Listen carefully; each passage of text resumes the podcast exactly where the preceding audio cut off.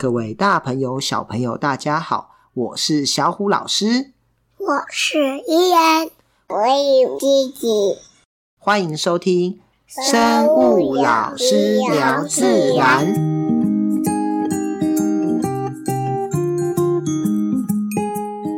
小故事谈生态。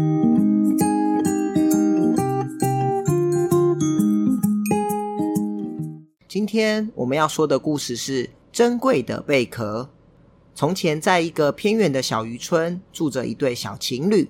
男孩英俊潇洒，而女孩眉清目秀。村庄附近的海滩常可看见两人甜蜜的身影。他们也在大海与日月的见证下，定下了海枯石烂的永恒承诺。好景不长，小渔村连续几年渔获量不足。让原本已经勉强才能糊口的渔民生活更加困难了。于是，男孩决定只身离家到外地谋生。女孩虽然万般不舍，但为了生活，也只能泪眼汪汪的送走男孩。两人以家乡海滩的贝壳当作信物，约好一定要再次并肩漫步海滩，一起寻找更加美丽的贝壳。转眼间，好几年过去了，男孩却音讯全无。女孩日日以泪洗面，天天带着贝壳的信物望着海的另一端，希望有朝一日能等到男孩归来的身影。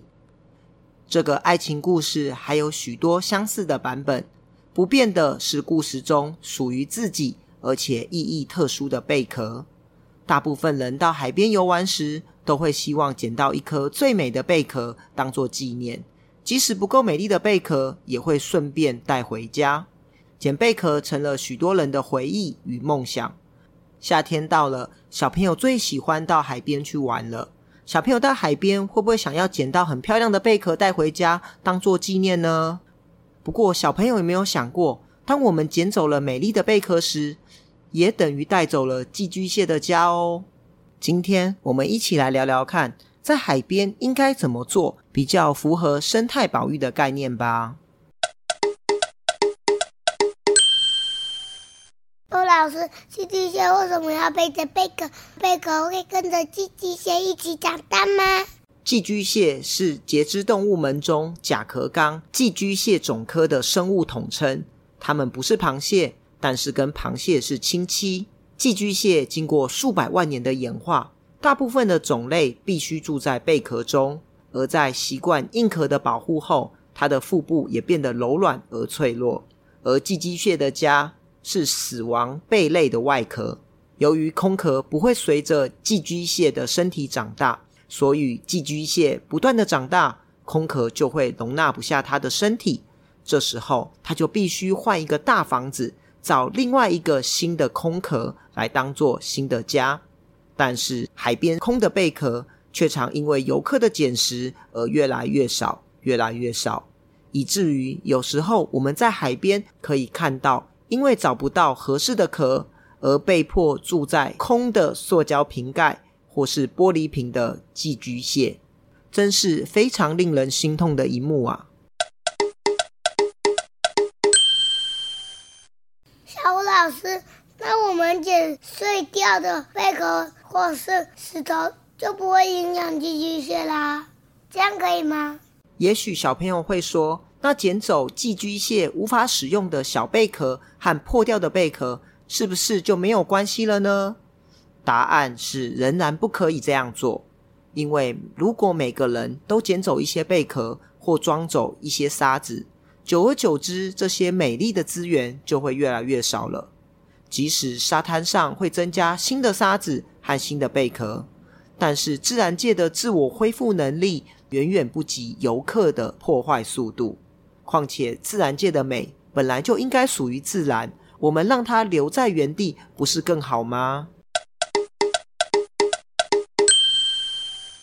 小虎老师，去海边不能捡贝壳，这样就不好玩了啊！怎么办呢？挖沙呀！在海边捡拾贝壳是一种很棒的体验，也是很多人共同的回忆与梦想。但在顾及生态保育的立场，捡拾贝壳却是非常不适当的，这两者之间是否有折中或是能够兼顾的方法呢？小虎老师在这边要提出一种新的游憩态度，不但可以享受捡拾贝壳的乐趣，也能顾及环保与生态，那就是利用相片当做记录。在数位器材极为普及的今日，每个家庭甚至每个人都有数位相机或是拍照的手机。那么，不妨在捡拾完后，和这些贝壳战利品来张合照。拍完照后，再将它们放回原处，不带回家。如此一来，不但可以尽情地寻找贝壳，留下永恒的回忆，而且符合环保、兼顾生态，更能将这份感动与乐趣留给下一位游客，甚至未来的子子孙孙。小朋友不妨跟爸妈讨论看看，小时候有没有做过这种事呢？把贝壳带回家，可是这些贝壳带回家以后，可能永远都不会再碰了。最后在大扫除的时候整理出来，还是进了垃圾桶。所以呢，我们不妨留下照片记录就好，让这些贝壳留在海边。我有听过一句成语是“不带走也不留下”呀。来到海边，除了不要将贝壳带回家外，也不应该留下任何的垃圾。不带走，代表我们对自然的尊重。不留下，则表示对自然的爱护。其实不止到海边，到山上也是一样哦。许多人到山上，因为没有垃圾桶，而顺手将不要的垃圾到处丢弃。如果是塑胶制品的垃圾，在土壤中是没有办法分解的。如果是果皮、卫生纸等自然可以分解的垃圾，也要带下山，不然也会破坏了山林的美景。我们看到一片美丽的风景。拍照的时候，却拍出旁边的垃圾，那多扫兴啊！所以到大自然中，请记得，除了照片，什么都不带走；除了足迹，什么都不留下，甚至连脚印也不应该随便留下。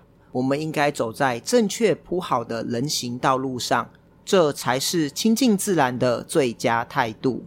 小朋友有听过一个名词叫做“无痕山林”吗？其实就是这个意思。伊恩呐，我们这次去澎湖玩，你最喜欢什么行程啊？就是海边，每天都在去海边玩沙玩水哦。第一天我们去玩沙玩水，还抓了两只大螃蟹。哎，那那个螃蟹叫什么名字？叫胜利黎明蟹。啊，这种螃蟹很好玩哦。有没有看到它后脚好像是桨？有没有？跟一般的螃蟹不一样，因为它可以怎样？游泳。它可以游泳，对。然后再来是它在水里头游的时候，你有没有发现它钻到沙里头？所以它也会挖土，然后呢，因为我们抓到它，是不是就好像定住了一样？然后很像胜利的姿势，很像那个 V，所以呢，哦，叫做胜利黎明蟹。好，那第二天去玩什么？第二天我们去玩沙玩水，还玩到呃贝壳，还有珊瑚礁。哦，我们有看到很多贝壳，对不对？还有寄居蟹。好，那请问可以捡贝壳回家吗？不行，这样不然。寄居蟹就没有贝壳换。对，我们有看到很多寄居蟹，那它都是要换贝壳啊，所以我们就不能把这些带回去。那第三天呢？第三天我们玩了玩海浪，我们坐在那里，海浪来的时候就好凉快。而如果很大的话，我们就要赶快跑走。哦，我们去澎湖啊，有没有在海边看到很多生物？有。除了看到螃蟹、寄居蟹，你还有看到什么？海参。还有海星，还有海胆。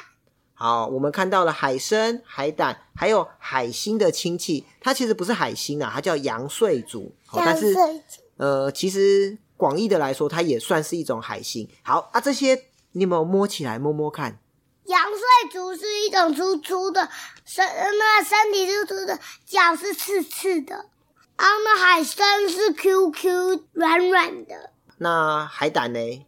海胆我们没没有摸哦，海胆我们刺刺的就没有摸。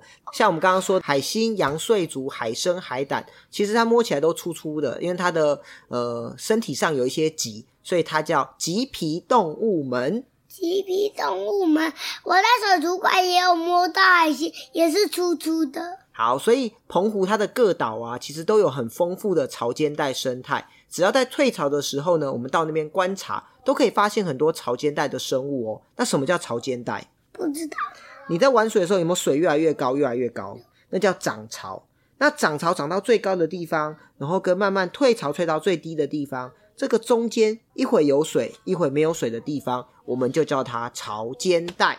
那为什么会涨潮跟退潮？不知道，是不是有风它会吹上来？那是海浪，风是造成海浪的原因。那涨潮跟退潮其实是月亮，月亮比较靠近地球的时候呢，哦，它就是会有引力，然后就会涨潮。好，再来。那澎湖还有很多很特别的生物，嗯，你知道有什么吗？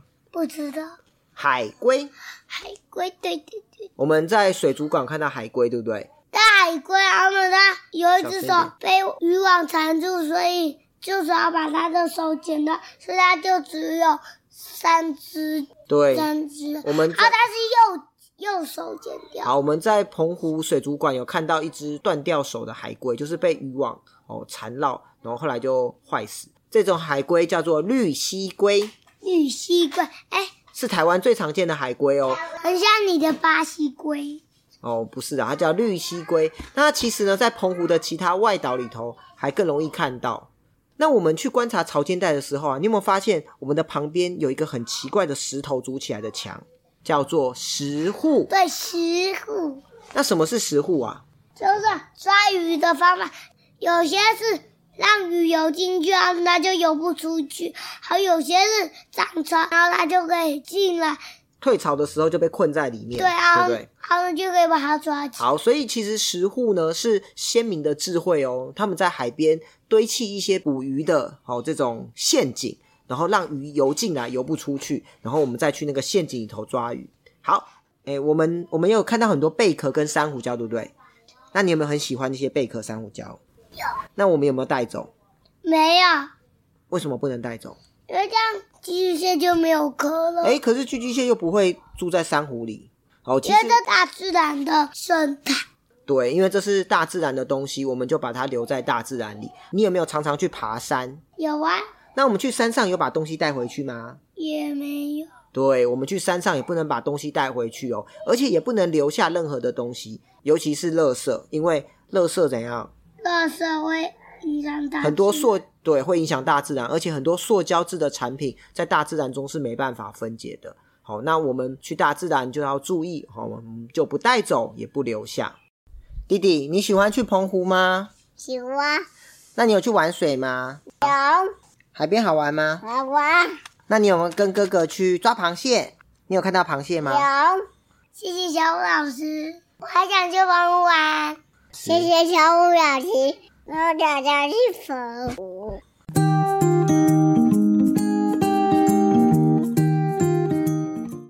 故事中的男孩和女孩捡拾海滩上美丽的贝壳当作信物，但在现实生活中，如果我们每个人都从海边捡走贝壳，那么寄居蟹就无家可换喽。所以，除了回忆，什么也不带走。除了脚印，什么也别留下，这才是亲近大自然最好的态度。